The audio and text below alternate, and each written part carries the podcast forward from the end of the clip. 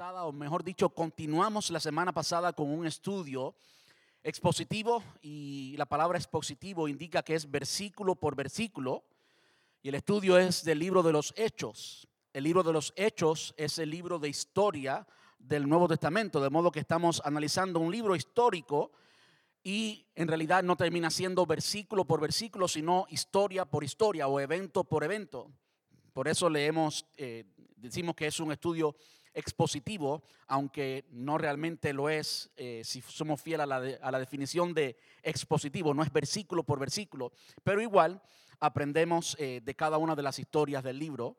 Eh, aquellos que no estuvieron aquí cuando comenzamos hace mucho tiempo ya los primeros 15 capítulos del libro de Hechos, la, la, serie se llama En Acción y en nuestra página web pueden escuchar todos los sermones ya predicados de esta serie hay ya 23 sermones allí, así que usted puede ir, revisarlos, escucharlos y así aprender de lo que Dios ha estado haciendo y saber por qué le llamamos en acción, porque eso es lo que vemos en el libro de Hechos, una, iglesia en movimiento, una iglesia en acción. Y en el capítulo 16 comenzamos a ver el segundo viaje misionero del apóstol Pablo. Allí cuando junto a Silas van y consiguen a Timoteo, aprendimos eh, bajo el, título del sermón, eh, el costo de un ministerio eficaz. Hoy estaremos tratando la segunda parte de este sermón, el costo de un ministerio eficaz. Y cuando hablamos de costo, estamos hablando de lo que implica, de lo que nos cuesta, no necesariamente eh, monetariamente, sino en todos los sentidos lo que nos cuesta tener un ministerio y un ministerio eficiente. Entendemos que por supuesto el apóstol Pablo, Silas, Timoteo, y hoy vamos a aprender que también Lucas era parte de esta expedición, de este eh, viaje misionero, tuvieron éxito. Y hemos aprendido ya algunas cosas que llevaron a ese éxito. Y hoy vamos a aprender algunas otras que llevaron al éxito de este viaje misionero. Y algo que eh, enseñaba el domingo pasado y afirmamos, reiteramos este domingo es lo siguiente que cada uno de nosotros es, aquellos que somos cristianos, por supuesto, aquellos que ya tenemos a Jesús en nuestro corazón, aquellos que les hemos entregado nuestra vida a Él, cada uno de nosotros, no importa cuántos años hace que usted es cristiano, no importa cuál ha sido su preparación eh, teológica, cada uno de nosotros ya es un ministro. Y si por alguna razón, si por alguna razón el Espíritu Santo inspiró a Lucas Hoy vamos a ver que Lucas era uno de los que estaba en este viaje misionero. Lucas fue inspirado por el Espíritu Santo, fue motivado por el Espíritu Santo, fue guiado por el Espíritu Santo a escribir el libro de Hechos, tanto como el Evangelio según Lucas. Y si por alguna razón fue inspirado a hacer esto es porque había muchas generaciones de cristianos que teníamos que aprender los valores y principios que están allí.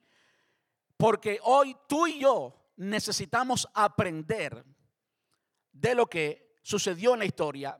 ¿Por qué necesitamos aprender de lo que sucedió en la historia? Quiero decirles por qué. Porque nuestra iglesia hoy y cada iglesia local, iglesia hispana de Brandon y cada iglesia local, no es menos que la iglesia neotestamentaria. No somos menos en, términos de valor. No somos menos que la iglesia neotestamentaria. Por supuesto, no somos más, no somos mejores en ninguna manera, pero tampoco somos inferiores. Somos igualmente todos ministros. La iglesia del Señor Jesús es una iglesia y todos igualmente somos ministros del Evangelio. De modo que si usted está escuchando esto hoy y usted pues quizás se pregunte, bueno, pero eso es para ministro, el costo de un ministerio eficaz. Yo no tengo ningún ministerio. Bueno, tú sí tienes. Tú sí tienes un ministerio. Lo enseñamos la semana pasada, lo reforzamos hoy. La palabra de Dios te identifica a ti y a mí, hijos de Dios, como ministros del Evangelio. Y ministerio significa simplemente servir. Tu servicio a Dios es tu ministerio, sea lo que sea que hagas. Esto puede eh, verse en tu familia. Como tú sirves a tu familia es también un ministerio. Mi primer ministerio como pastor no es cada uno de ustedes como iglesia hispana de Brandon, es mi familia. De modo que mi servicio a mi familia es parte de mi ministerio. Amén. Y así cada uno es un ministro del Evangelio. Aprendimos en los primeros 15 versículos del capítulo 16 cómo eh, Pablo enseguida va y busca a Timoteo y aprendimos la importancia de invertir en la vida de otra persona. Aprendimos que el Señor trabaja siempre en equipo. El Señor trabaja siempre en equipo. Aprendimos que cada uno de nosotros debe ser un discípulo, debe estar siendo entrenado por alguien. Y al mismo tiempo nosotros poder discipular a otra persona. Esos, esos dos tipos de relaciones son importantes en el crecimiento espiritual de cada uno de nosotros. Aprendimos también acerca de cómo se convirtió Lidia. Lidia era una negociante de Tiatira, una ciudad que producía una tela muy rica. Esta mujer estaba buscando de Dios, era sin duda una líder extraordinaria. No solamente tenía finanzas y había hecho un negocio próspero, sino que estaba buscando de Dios con un grupo de mujeres. Era una mujer de influencia. Y pues Pablo y Silas se encuentran con esta mujer. La palabra enseña que el Espíritu Santo abrió el corazón de ella a las palabras del apóstol Pablo y allí se convirtió. Es interesante que alguien que dirigía un servicio de oración, alguien que dirigía un grupo de oración, no se había convertido todavía, pero entendemos que se convirtió. Y algo muy interesante que sucede con Lidia es que inmediatamente me importa esa palabra inmediatamente porque se repite también en la conversión del carcelero de Filipo, como vamos a ver hoy. Inmediatamente se bautizó ella y toda su casa. La salvación de verdad llegó a aquel hogar completo. Es una gran victoria. Y aprendimos de, pues, cómo el Señor necesita los recursos que representaba Lidia, los recursos como el lugar. De repente, cuando usted y yo estudiamos el Nuevo Testamento y leemos, por ejemplo, la carta a los filipenses, los cristianos que vivían en Filipos, entendemos mucho mejor la carta porque ya sabemos dónde y cómo nació la iglesia en Filipos. ¿Cómo nació la iglesia en Filipos? A través de la conversión de una mujer llamada Lidia, donde era el templo de la iglesia en Filipo, el primer templo en la casa de Lidia. Hoy vamos a aprender dónde fue el segundo templo en, el lenguaje de nuestra iglesia local, donde fue el segundo grupo anfitrión de un grupo familiar. ¿Eh? ¿Quiénes fueron los anfitriones de ese segundo grupo familiar? El carcelero de Filipos. Vamos a aprender cómo fue que el Señor hizo su obra en Filipos inicialmente. Y podemos entender que nuestro Dios es el mismo y consecuentemente con nosotros hará lo mismo. Porque no somos más pero tampoco somos menos. Nuestro Dios sigue siendo igual y lo que hizo con la iglesia en Filipo lo hace con todas las iglesias en todo el mundo. Todo está que nosotros seamos obedientes al Señor y practiquemos los principios que allí aprendemos. Amén. Hoy les invito a que busquemos el versículo 16 y vamos a leer a todo el resto del, del capítulo. Yo como de costumbre lo leo en la nueva traducción viviente. Aquellos que tengan una Biblia diferente, pues el texto está en sus pantallas, así que pueden seguirlo conmigo. Quiero leerlo completo y entonces entrar al sermón. Dice, cierto día, cuando íbamos, y desde ya usted puede identificar que Lucas, quien escribió, era parte de las personas que estaban en el viaje misionero. ¿Por qué? Porque se incluyó tercera persona del plural, nosotros íbamos, que él está incluido, cierto día cuando íbamos al lugar de oración, nos encontramos con una mujer esclava que tenía un espíritu que le permitía adivinar el futuro. Por medio de la adivinación ganaba mucho dinero para sus amos. Ella seguía a Pablo y también al resto de nosotros, gritando, estos hombres son siervos del Dios Altísimo y han venido para decirles cómo ser salvos. Esto mismo sucedió día tras día hasta que Pablo se exasperó.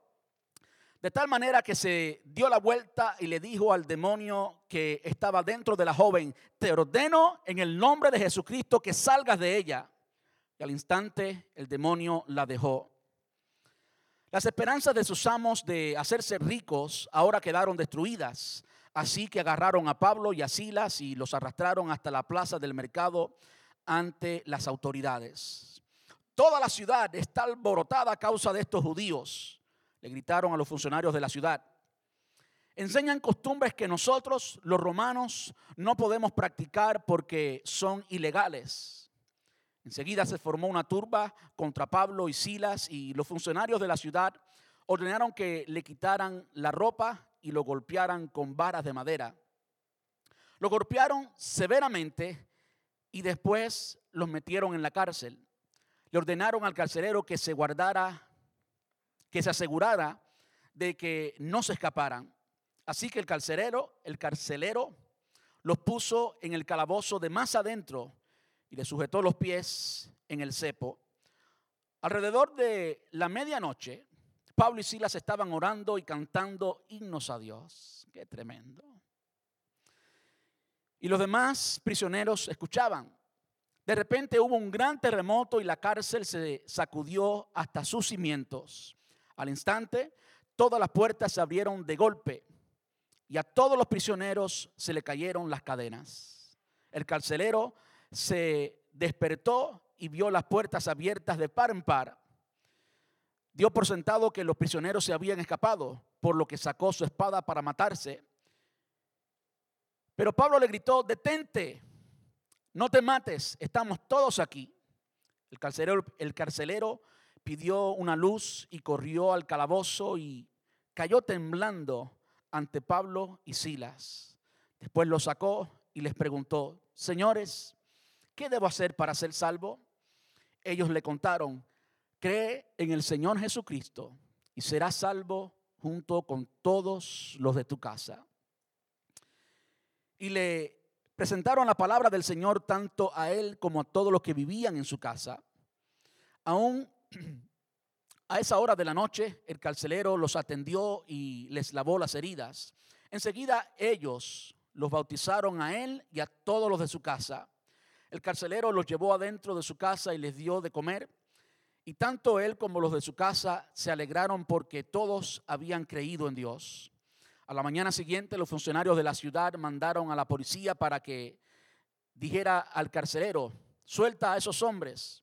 Entonces el carcelero le dijo a Pablo, los funcionarios de la ciudad han dicho que tú y Silas eh, quedan en libertad, vayan en paz. Pero Pablo respondió, ellos nos golpearon en público sin llevarnos a juicio y nos metieron en la cárcel. Y nosotros somos ciudadanos romanos. Ahora, ¿quién nos... Ahora quieren que nos vayamos a escondidas. De ninguna manera que vengan ellos mismos a ponernos en libertad. Cuando la policía dio su informe, los funcionarios de la ciudad se alarmaron al enterarse de que Pablo y Silas eran ciudadanos romanos. Entonces fueron a la cárcel y se disculparon con ellos. Luego los sacaron de allí y les suplicaron que se fueran de la ciudad. Una vez que salieron de la cárcel, Pablo y Silas regresaron a la casa de Lidia. Allí se reunieron con los creyentes y los animaron una vez más. Después se fueron de la ciudad. ¿Qué podemos aprender? Y muy importante, cómo esto nos habla a nosotros hoy. No solamente qué podemos aprender, sino cómo Dios, sino cómo Dios nos habla a través de esto a nosotros hoy. Primero, tenemos que entender que en los versículos anteriores, en la primera parte, en el sermón pasado, hubo un momento en que Pablo y Silas iban en dirección, en una dirección específica, y en dos, dos, no una, sino dos ocasiones diferentes, el Espíritu Santo les impidió que fueran en esa dirección. Ellos obedientemente entendieron el mensaje y aprendimos que los nos de Dios son tan importantes como sus sís. Ellos entendieron el mensaje y no fueron en esa dirección. Llegaron hasta Macedonia porque también el Espíritu Santo le habló a Pablo y Silas, vieron, vieron una, una visión y a través de esa visión Dios les habló y ellos una vez más fueron obedientes. Inmediatamente llegaron hasta Filipos y Filipo era la ciudad principal de la provincia de Macedonia, una provincia romana. Y cuando llegan allí, pues eh, ocurre lo que ocurrió ya con Lidia, ya les hablé de eso. Esto es la continuación. Un día de mañana pues se levantan y esta joven adivina pues daba un mensaje que parecía de Dios. El mensaje era un mensaje que decía lo correcto, decía la verdad, no estaba diciendo una mentira, no estaba diciendo nada obsceno, no estaba diciendo nada desagradable, estaba diciendo puramente la verdad. Pero habían razones. El vaso no era el vaso que Dios quería usar. Esta joven estaba básicamente eh, adivinando. De modo que aquí vemos, eh, vemos una forma de una manifestación del reino de las tinieblas que es real en nuestros días. Y lo primero que podemos entender a raíz de esto es que cuando, escúcheme bien, cuando estamos siendo obedientes al Señor, cuando hemos seguido su voluntad, el enemigo el enemigo se va a alborotar, el enemigo se va a levantar, el enemigo no le gusta, el enemigo odia tu manifestación y tu obediencia. El enemigo odia tu manifestación y tu obediencia cuando tú estás en acción, cuando tú haces algo, cuando tú no haces nada, cuando no estás dispuesto a ser obediente y a poner en práctica lo que el Señor te ha mandado hacer, pues Él dice, es un león, pero está allí tranquilo. Así nos ve el enemigo. No nos ve como un gatito indefenso, sino que nos ve como un león por el Dios que está con nosotros y lo que nosotros tenemos, la autoridad que tenemos sobre todos los demonios y también sobre Satanás. ¿Usted sabe eso? que usted tiene autoridad como creyente sobre Satanás y sobre sus demonios? Claro, solamente con la cobertura de, Jesús, pero usted la tiene. De repente cada uno de nosotros, especialmente cuando estamos viviendo en obediencia, nos convertimos en una amenaza, escuche bien, contra el reino de las tinieblas. De modo que el enemigo se va a levantar. A veces cuando no vemos una evidencia de que el reino de las tinieblas está revuelto, cuando no vemos evidencia de que estamos causando un impacto en el mundo espiritual, posiblemente no lo estemos causando. De modo que si tú quieres que tu vida sea todo tranquila y pasiva y que todo sea color de rosa, pues yo quiero decirle, una forma de que todo sea color de rosa es no molestar a tu enemigo para que no te agreda. Pero yo espero que eso no sea una opción para ti y para mí. Nuestra opción es obediencia.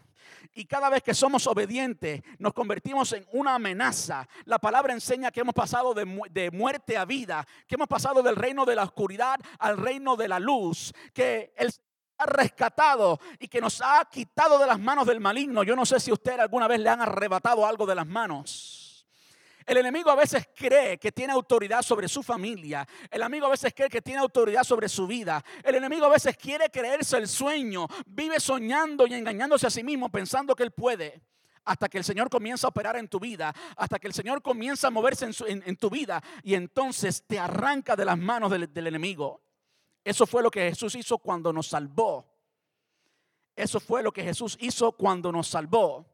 Si usted es salvo, usted tiene que estar consciente, pendiente de que usted tiene un enemigo.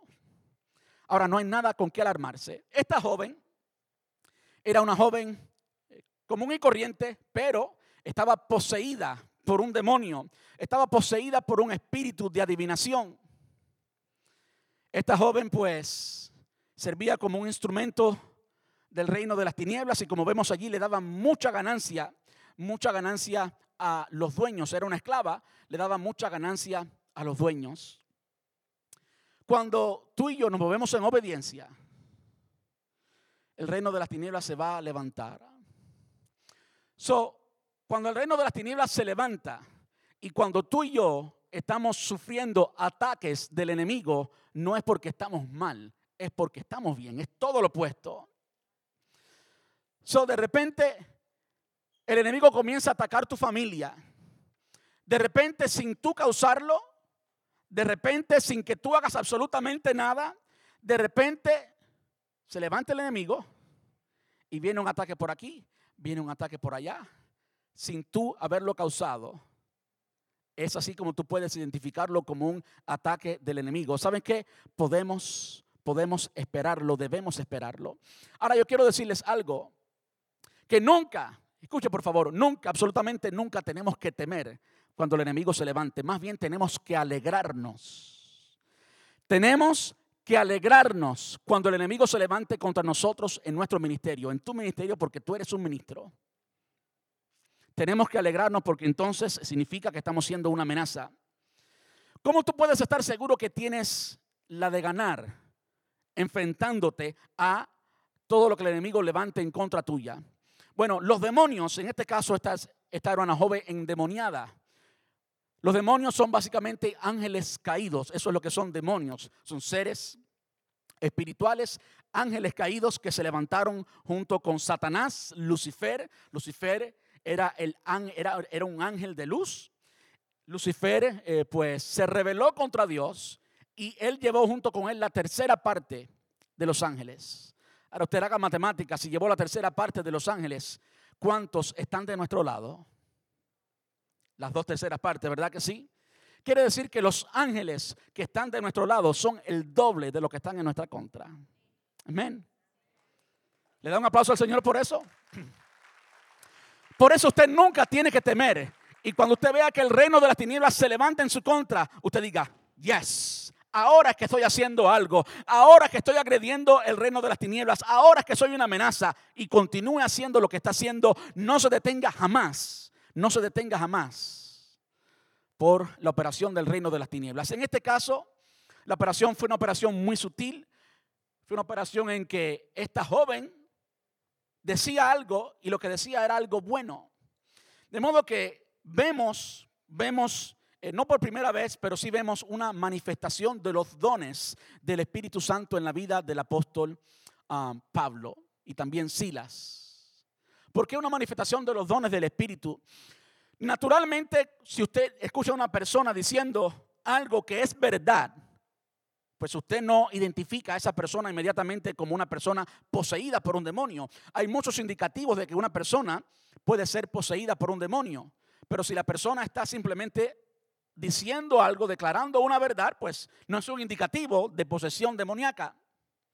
De modo que podemos ver que el apóstol Pablo tenía o se manifestó en el apóstol Pablo el don de discernimiento de espíritus discernimientos de espíritus. De repente usted puede entender que así como se levanta el reino de las tinieblas, se levanta el reino de la luz. Así como hay demonios adivinos que imitan, hablando de la adivinación, hay muchos que imitan el reino de la luz. Y no quiero entrar en, en, en, cómo el reino de las tinieblas copia el reino de la luz a través de la adivinación. Pero lo cierto es que ocurre. Así como el reino de las tinieblas se levanta, se levanta también el reino de la luz. Y el Espíritu Santo le dice a Pablo, le revela a Pablo que aunque ella decía algo que era verdad, la raíz, la razón, el recurso, quien estaba hablando no era ella, porque ella no tenía la revelación de Dios para hacer eso, era simplemente un demonio.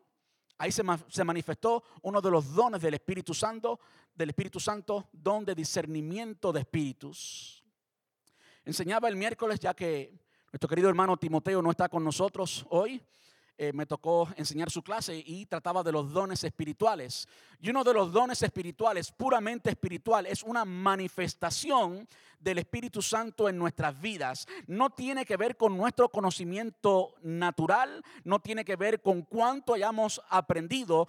El Espíritu Santo nos revela de una forma sobrenatural algo que está escondido, nos hace ver algo que no podemos ver naturalmente. Eso es una revelación espiritual. Y allí estaba Pablo descubriendo la raíz que había allí, que aquella joven lo que tenía era un demonio. Yo quiero decirle que cuando el reino de las tinieblas se levante, el reino de la luz también se va a levantar. Que no estamos solos en la lucha contra el reino de las tinieblas. Que nuestra lucha no es contra carne, ni sangre, ni huestes espirituales, sino contra huestes espirituales. Y que en la lucha contra esas huestes espirituales estamos equipados. La iglesia del Señor Jesús nunca pelea sola, nunca pelea como víctima, pelea como guerrero y pelea como guerrero vencedor, porque estamos cubiertos del Señor. El Santo de Israel, el Espíritu que levantó a Jesús de los muertos, habita en nuestro interior. Es por eso que cuando tú y yo estamos en acción, comienzan a suceder estas cosas. Si usted no quiere ninguna acción de ninguna manera, quédese tranquilo y todo va, usted va a ser como cualquier ciudadano regular. Pero usted no está llamado a ser como un ciudadano regular. Usted es un hijo de Dios. Usted es templo del Espíritu Santo. Usted está aquí para, con, con una misión para deshacer las obras del maligno. Y si usted toma acción, esas cosas van a suceder. Lo bueno es que no estamos solos. El Espíritu Santo está con nosotros. Me encanta que cuando Pablo se exasperó por esto, se cansó de aquello. Imagínense el show. Se cansó de aquello. Lucas lo dice de una forma tan clara. Se viró y le dijo, sal de ella en el nombre de Jesús. Y el demonio la dejó. Le habló con autoridad. Le habló con autoridad. Usted y yo tenemos autoridad contra el reino de las tinieblas. Amén. Tenemos que usarla. Tenemos que usarla. Lo próximo que vemos aquí es que a raíz de esto, recuérdense que quien había traído a Pablo y Silas, Timoteo y Lucas hasta Filipos había sido Dios mismo. Le había impedido ir a otro lugar y los había guiado hasta este lugar. Es muy importante que estemos donde el Señor nos manda que estemos. Es muy importante que estemos en el centro de la voluntad de Dios. Es muy importante que seamos obedientes a lo que el Señor pone en nuestros corazones. Es muy importante que seamos obedientes a la misión y la palabra de Dios, porque allí podemos contar con la presencia del Dios que nos llamó hasta ese lugar. Allí podemos contar con la presencia del que nos llamó hasta ese lugar. Jesús dijo en la gran comisión, vayan y hagan discípulos a todas las naciones, ¿verdad? Y después les, da una promesa que es condicional. Y he aquí, yo estoy con vosotros todos los días hasta el fin del mundo. Esa promesa es condicional y la condición es la obediencia. Vayan y hagan discípulos. De modo que si tú y yo estamos en la acción, estamos practicando la obediencia de hacer discípulos, podemos contar con la compañía segura del Señor. Podemos contar con su respaldo, podemos contar con su autoridad. Amén.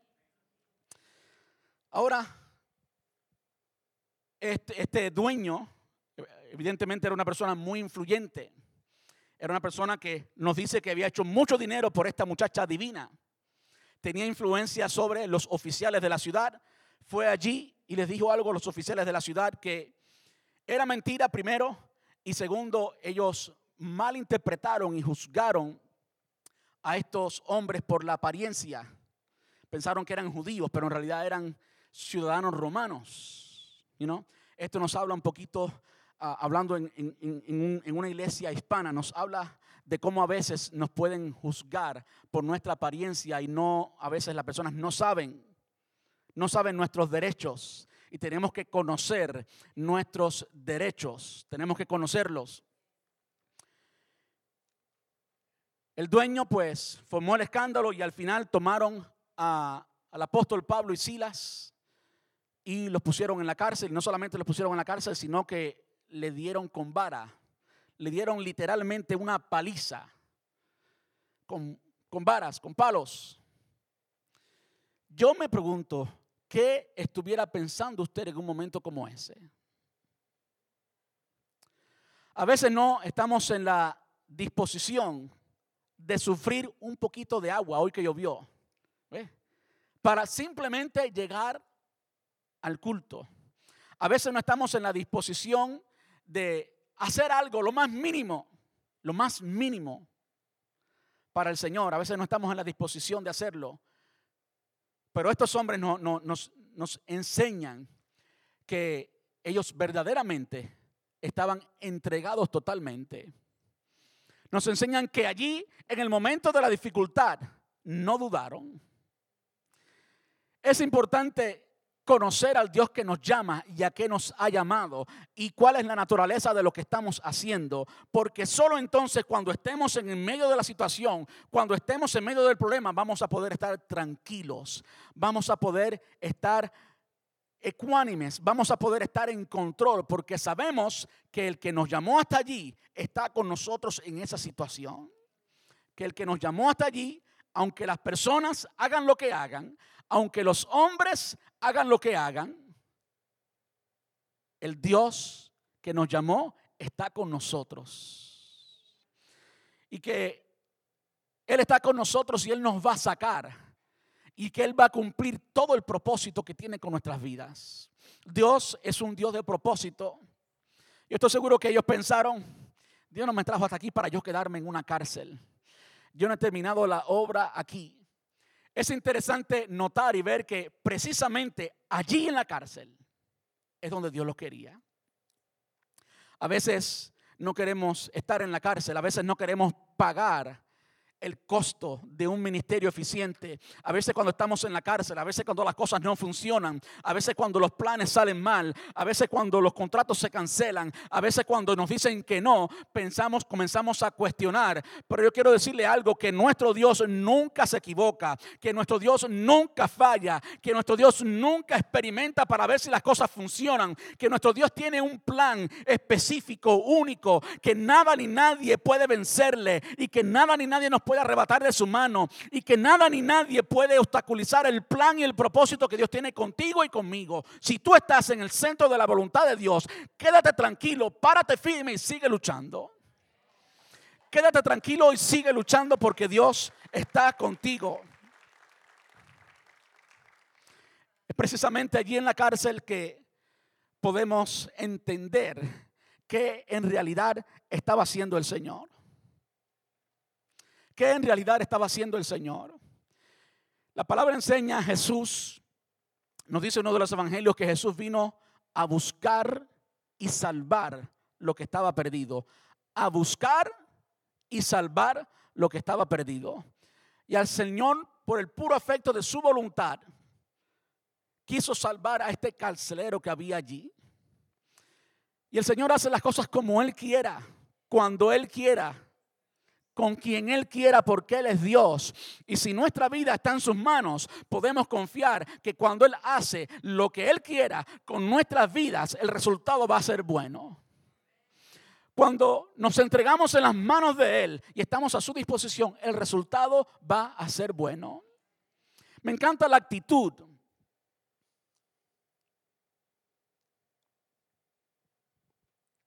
La actitud que demostraron tanto eh, tanto Pablo como Silas allí en la cárcel. No fue una actitud de duda, no fue una actitud de queja. ¿Saben una de las cosas que más hacemos hoy? Somos muy prontos a quejarnos. Porque no entendemos lo que Dios está haciendo y estamos experimentando dolor y comenzamos a quejarnos. La queja demuestra que no conoces todavía suficiente el propósito de Dios. La queja obstaculiza, obstaculiza lo que Dios quiere hacer con tu vida y en mi vida. Imagínense que por un momento Pablo y Silas estuvieran allí en la cárcel y estuvieran quejándose. Y estuvieran formando un escándalo porque injustamente los habían metido en la cárcel. ¿Qué estaban haciendo Pablo y Silas? Pablo y Silas estaban orando, orando y adorando. Orando y adorando. ¿Se da cuenta que nuestra lucha es espiritual? Que nuestra lucha no es contra carne ni sangre. Por lo tanto, tiene que ser peleada espiritualmente. ¿Y cómo tú peleas espiritualmente? Bueno, primero tiene que ser en oración. Primero tiene que ser en oración. La oración es un arma espiritual poderosa. Y si tú identificas un problema, si tú identificas un obstáculo, si tú identificas una injusticia, lo primero que tienes que hacer es orar. Simplemente ora, simplemente ora. Antes de quejarte, antes de juzgar a nadie, antes de echarle la culpa al otro, antes de pensar que Dios te abandonó, antes de pensar que Dios no está contigo, antes de oír las voces del mismo enemigo diciendo, mira, ¿dónde está tu Dios? Comienza a orar, comienza a orar. Háblalo con Dios. Y cuando estás orando, tú puedes ser sincero con el Señor.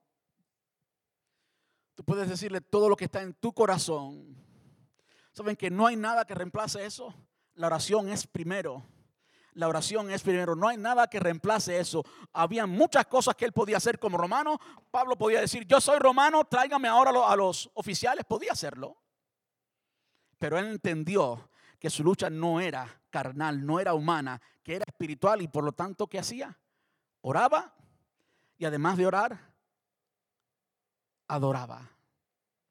¿Saben que la adoración es poderosa? La adoración es mucho más que una mera canción, que una mera música. No, no, no. La, la, adoración es algo poderoso. Y podemos hablar mucho en la historia bíblica, como por ejemplo cuando Saúl era atormentado precisamente por demonios. David, tenían que traerle a David para que David tocara el arpa. Y comenzara a adorar. Y con la adoración, con la alabanza que producía David, los demonios tenían que irse y no podían resistir. Hay algo espiritual especial en la adoración. Satanás dirigía antes de caer, cuando era todavía un ángel de luz, dirigía alabanza en el cielo. Y es por eso que hay tanto problema en el mundo espiritual que tiene que ver con la alabanza y tiene que ver con la adoración. Él odia, él odia cuando tú y yo comenzamos a alabar y cuando tú y yo comenzamos a cantar. Y si quieres practicar esto en tu vida espiritual, yo te invito a que lo hagas. Yo te invito a que en medio de los ataques del enemigo, aún los ataques internos en ti, los ataques, eh, aún los emocionales, tú comiences a alabar en medio, en medio de todo ello. Y vas a poder experimentar el poder de Dios simplemente cantando. Como, como que hay algo extraordinario que sucede cuando tú tienes una muralla enfrente de ti, cuando tienes tantos enemigos, cuando te sientes como se sintieron ellos literalmente encarcelados que no pueden hacer nada. ¿Cuántos han sentido así? ¿Saben que a veces Dios necesita llevarnos a una condición así para que reconozcamos que no podemos hacer nada y comencemos a hacer lo que teníamos que hacer en primer lugar? A veces Dios necesita llevarnos a un lugar en el que no puedes hacer nada y que te sientes un miserable, te sientes como lo último, porque entonces allí es que comienzas a buscar de Dios. Yo te invito a que comiences a buscar de Dios desde ahora. Yo te invito a que a que respondas a lo que Dios quiere de, de ti desde ahora y no esperes a que el Señor tenga que llevarte a un lugar así o a una condición similar. El Señor simplemente quiere tu atención. El Señor simplemente quiere que tú ejerzas lo que tú eres como hijo de Dios. El Señor quiere la comunión contigo. El Señor quiere hablar contigo. Eso es oración. Y muchas veces, muchas veces el Señor nos lleva a condiciones así, porque solo en esas condiciones es que entonces comenzamos a alabar, en que entonces comenzamos a orar, en que entonces reaccionamos y nos damos cuenta de que verdaderamente no somos nada sin Él. Amén. La actitud que demostraron ellas fue, ellos, perdón, la actitud que demostraron ellos fue una actitud de oración y de adoración. Y de nuevo les reitero, practiquen esto, tanto de la oración como la adoración. Comienza a cantar la palabra de Dios para que puedas experimentar el poder. De repente ocurrió un milagro, hubo un terremoto, todo se estremeció, las puertas todas se abrieron, las cadenas, importante, todas se cayeron. Todo eso ocurre cuando tú alabas. Todo eso ocurre cuando tú reconoces Piense por un momento en lo que es alabar a Dios, lo que es adorar a Dios. Por encima de tu problema, por encima de tu circunstancia, por encima de todo obstáculo, tú reconoces que el Dios tuyo es más grande que el obstáculo. Y de repente tú puedes tener un diagnóstico, de repente tú puedes tener una situación fuerte en el hogar, de repente tú puedes tener muchas cosas, muchas cosas que te hacen sentir presionados y en el suelo. Y si desde allí, desde el suelo, tú levantas tu vista y tú dices, no, mi Dios es más grande que ese problema, mi Dios es más grande que esa situación, y tú comienzas a alzar tu voz y alabar a Dios. Hay algo poderoso que ocurre cuando alabamos a Dios porque cuando lo hacemos, lo hacemos con nuestra voz, lo hacemos audible y cuando lo hacemos audible, los demonios oyen. Cuando lo hacemos audible, hacemos un impacto en el reino espiritual. El reino espiritual, el reino que no podemos ver, si se activa cuando tú abres tu boca. Los demonios no son omniscientes como lo es Dios. Ellos solamente pueden saber lo que hay en ti por lo que tú hablas, por lo que tú haces. So, cuando tú estás allí en esa posición, así en el suelo, y tú comienzas a llorar y pensar que eres un miserable y a juzgar a todo el mundo y pensar que tú has hecho las cosas mal y que Dios se equivocó contigo y que Dios no tiene poder y esto y lo otro, el enemigo aplaude. Pero cuando tú estás en la misma condición y tú comienzas a alabar y tú comienzas a adorar, el enemigo dice: Este sabe, este conoce el Dios que le sirve, este sabe el poder de la, la adoración, este verdaderamente conoce, porque en medio de esa situación en el piso, puedes alabar, puedes adorar, puedes reconocer quién es Dios. Y hay algo extraordinario que sucede cuando hacemos precisamente eso. Nos elevamos por encima de las circunstancias, por encima de problemas, porque allí está Dios. Él es más grande, Él es más poderoso. Cuando sucede esto, pues ya ustedes escucharon la historia. El carcelero pues estaba a punto de matarse. El apóstol Pablo le dice que no, que no lo hiciera porque todos estaban allí. Eso es parte del milagro. Pudiéramos esperar eso de Pablo y Silas porque eran cristianos. Y los demás, todo preso quiere libertad. Nadie disfruta estar en la prisión. Dios hizo un milagro extraordinario. No solamente hizo temblar la tierra, hizo que se abrieran las puertas, hizo que se cayeran las cadenas, hizo que los inconversos también se quedaran allí. De modo que eso nos habla del poder y la autoridad de Dios. Eso nos habla del poder absoluto, la autoridad absoluta. Dios es soberano, soberano. El único ser soberano es Dios. Los árboles no dejan caer sus hojas sin que Dios lo permita. Los hombres, los inconversos, los más malvados no pueden ni siquiera abrir su boca sin que Dios lo permita. Dios está en control absoluto. Yo quiero decirte hoy, si ese Dios que hizo temblar la tierra, abrir las puertas, mantener a convictos allí tranquilos como si fueran ovejitas, si Él hizo eso, ¿no hará Dios en tu vida lo que tú necesitas que Él haga? No hará Dios con tu esposo, con tu esposa, no hará Dios con tus hijos, no hará Dios contigo, no hará Dios lo que tiene que hacer.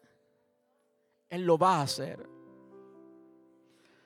Termino con esto y es lo siguiente.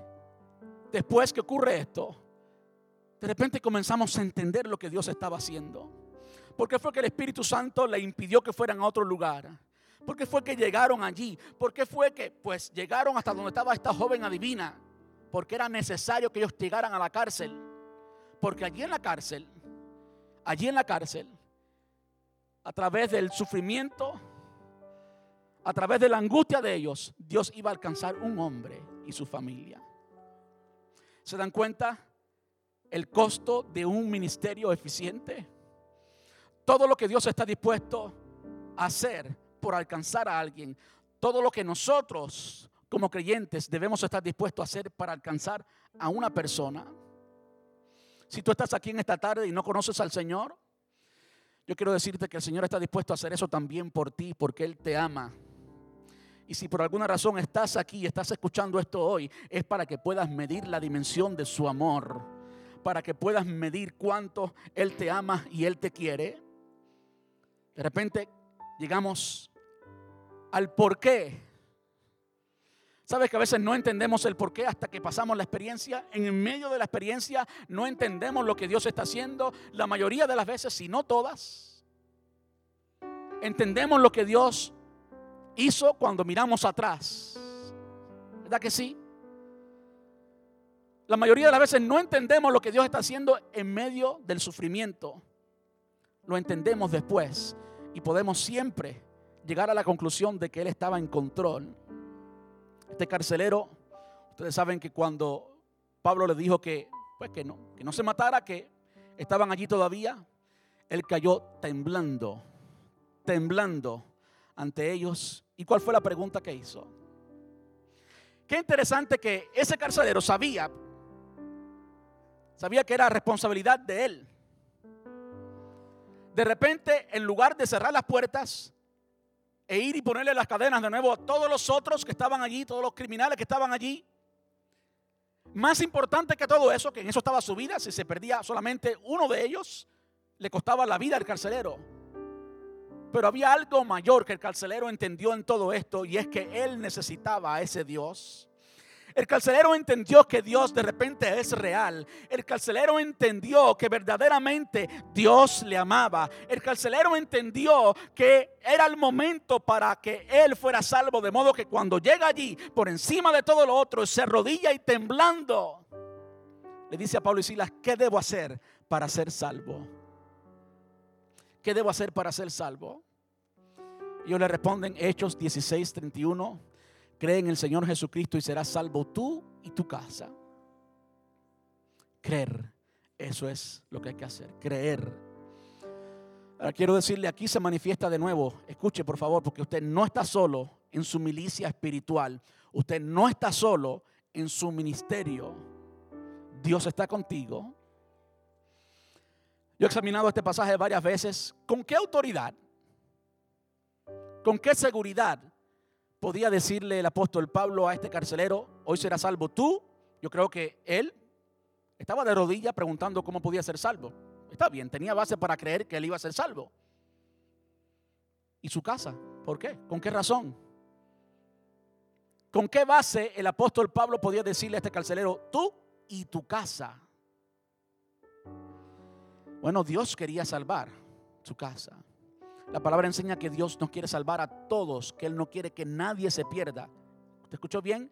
Dios no quiere que nadie se pierda, pero aún así, eso no es certeza de que ellos iban a ser salvos, porque sabemos que no todos van a ser salvos.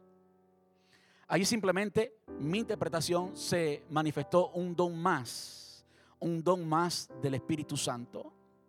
¿Quién le dio a Pablo la certeza de que no solamente el carcelero, sino su familia toda iba a ser salva?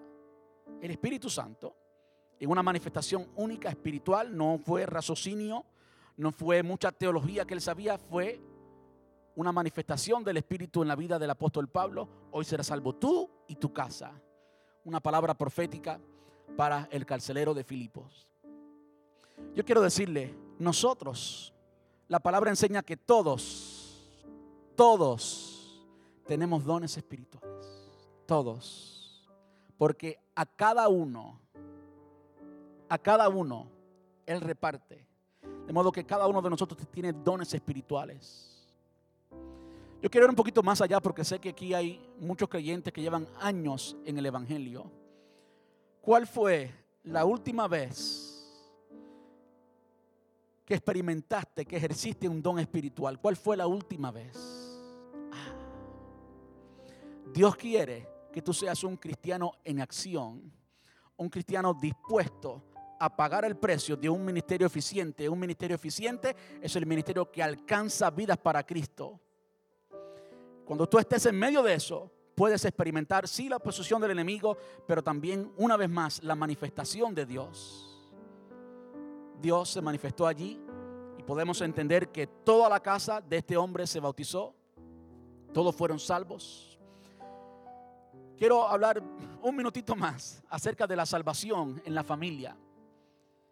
Usando el contexto completo, el eh, Hechos capítulo 16 completo.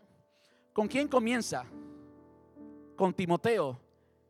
Y se habla de que Timoteo era hijo de una mujer judía. Podemos entender por las cartas del apóstol Pablo a Timoteo que su mamá y su abuela eran creyentes y eran creyentes firmes. La fe no fingida que habita en ti, que fue transmitida a ti por tu abuela y tu mamá, Eunice y Loida. Vemos cómo el Señor salva a la abuela, a la mamá y también a Timoteo. El Señor salva generaciones. Vemos también cómo el Señor no solamente conmovió el corazón de Lidia, sino que Lidia y toda su casa creyó en el Señor Jesús. Y ahora vemos que el carcelero y toda su casa creyó en el Señor Jesús. No, esto no significa que absolutamente toda nuestra familia tenemos la certeza de que va a ser creyente.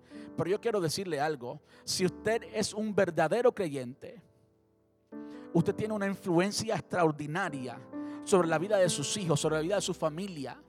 Usted es luz. Y la luz siempre puede más que la oscuridad. Cuando la luz brilla, la oscuridad tiene que disiparse. Usted es luz. Usted es sal, dijo el Señor Jesús, y cuando la sal cae en cualquier lugar, lo que, lo que, en lo que caiga absorbe el sabor de la sal. Usted nunca va a comer sal con sabor a pollo, porque la sal no absorbe el sabor del pollo, es el pollo que absorbe el sabor de la sal. Usted es influencia. De modo que en su hogar usted puede formar, formar la vida espiritual de su familia aquellos que ya son grandes también. No entiendan solamente los niños, los que son grandes también. Amén. Sea esa influencia, créala, créala y ejérzala. Comience a brillar para su familia. Comience a brillar para su familia. para ganarlos a todos para el Señor. Para mí no es sorpresa que el primer discípulo se llamaba Andrés y eh, Pedro fue hermano de Andrés. Y Andrés y Pedro eran amigos de Juan y Jacobo. Habían relaciones allí. Los discípulos, los hermanos de Jesús, perdón, los hermanos de Jesús, los hermanos carnales de Jesús, no creyeron en Jesús en los tres años que estuvo Jesús en su ministerio. No creyeron en Él, pero llegaron a ser salvos. Cuando de repente vieron la resurrección el día de Pentecostés, estaban allí. Si alguien en mi familia no se va a salvar, no se va a salvar, perdón. Si alguien en mi familia no se va a salvar, yo quiero estar con la tranquilidad absoluta que no se salve, pero no va a ser por mi testimonio, no va a ser por mi falta de fe, no va a ser por mi responsabilidad. Yo voy a creer que yo y mi casa, yo y mi casa seremos salvos. Cree en el Señor Jesucristo y serás salvo tú y tu casa. Quiero terminar con un versículo de Filipenses capítulo 4. Yo quiero que por favor usted entienda el poder que reside en lo que tú haces. El poder que reside en la obediencia cuando somos obedientes a Dios y hacemos lo que tenemos que hacer, aunque en el momento lo consideremos insignificante, es muy significante, es poderoso, es extraordinario. Lo que el Señor está haciendo en ti y en mí, aquí y ahora, hoy, es extraordinario. ¿Por qué digo esto? Bueno, hemos visto en este capítulo 16 cómo es que la iglesia surgió. A través de una mujer que era una negociante, a través de un carcelero que lo menos que se esperaba era que ese día iba a conocer al Señor. ¿Hasta dónde llegó la fe en Filipos? Vamos a la carta a los filipenses, capítulo 4, el último capítulo. Tiene solamente cuatro capítulos esta carta, muy rica. Filipenses capítulo 4, en la salutación final, las últimas palabras del apóstol Pablo a estos cristianos, muchos años después. En el saludo final dice, denle saludos de mi parte a cada persona del pueblo santo de Dios. a todos los que pertenecen a Cristo Jesús. Los hermanos que están conmigo envían saludos. Escuche esto, por favor. Los demás del pueblo de Dios también les envían saludos, en particular a los de la casa de César. ¿Usted sabe qué significa eso? Yo no sé si el evento que ocurrió aquella noche en la cárcel de Filipos estremeció toda esta ciudad y eventualmente toda esta provincia. De modo que hasta en la casa del César. Me encanta que habla de casa, de nuevo de familia. Hasta la casa del César se convirtió. La salvación llegó hasta donde tenía que llegar. Y yo no sé qué instrumento el Señor está usando, quizás a través de ti, quizás a través de mí, para llegar a los lugares más remotos, a las personas más difíciles de llegar. Pero yo quiero que tú entiendas que tu acción, que tu obediencia puede ser un instrumento extraordinario en las manos de Dios. Tú puedes ser el evangelista del próximo, del próximo Gigi Ávila, del próximo Billy Graham. Tú puedes ser el próximo que alcance a la persona que alcance cualquier nación o Estados Unidos o cualquier algo grande. Puede residir en lo que tú estás haciendo. De modo que por favor no te detengas no te detengas por ninguna operación de las tinieblas. No te detengas por ninguna distracción. Simplemente continuemos siendo obedientes. Entendiendo que nuestra lucha es espiritual. Luchándola con toda autoridad en la unción del Espíritu Santo. Y alcanzando todo, todo, no una parte, sino todo lo que Dios tiene para con nosotros. Si nos desgastamos, está bien. Está bien si nos desgastamos es para Cristo. Y un día viviremos en un cuerpo que jamás experimentará dolor, que jamás experimentará enfermedad, que estaremos para siempre con Él. Vamos a estar puestos en pie.